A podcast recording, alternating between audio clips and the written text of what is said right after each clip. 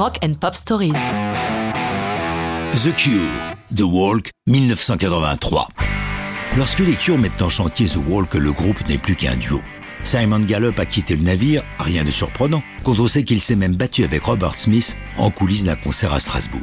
The Cure, pour l'heure, ce sont Robert Smith et le batteur Lol Tolhurst, ce dernier se prenant d'une passion pour les claviers qui vont avoir beaucoup d'importance pour l'enregistrement de The Walk. Les deux ont déjà publié un single, Let's Go to Bed, succès modeste en Grande-Bretagne, ce morceau plus pop et léger ayant déconcerté leurs fans de la première heure. Notons cependant que selon une habitude bien établie, Let's Go to Bed fait un joli parcours en Nouvelle-Zélande, ce pays faisant preuve de fidélité à toute la production signée The Cure. Smith et Tolhurst décident de poursuivre dans cette veine.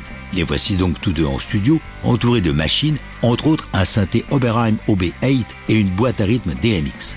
Novices dans l'utilisation de cet appareillage électronique récent, les deux garçons tâtonnent pas mal avant de trouver les sons qui leur conviennent.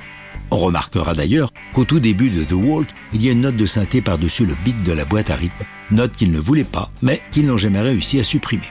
C'est Tollers qui trouve les premiers accords de The Walk, Smith brodant par la suite autour de ce riff d'origine. C'est ainsi que The Walk sort en juillet 83. Mais aussitôt, des doigts accusateurs se pointent sur eux. Ils auraient honteusement plagié l'énorme tube de New Order Blue Monday.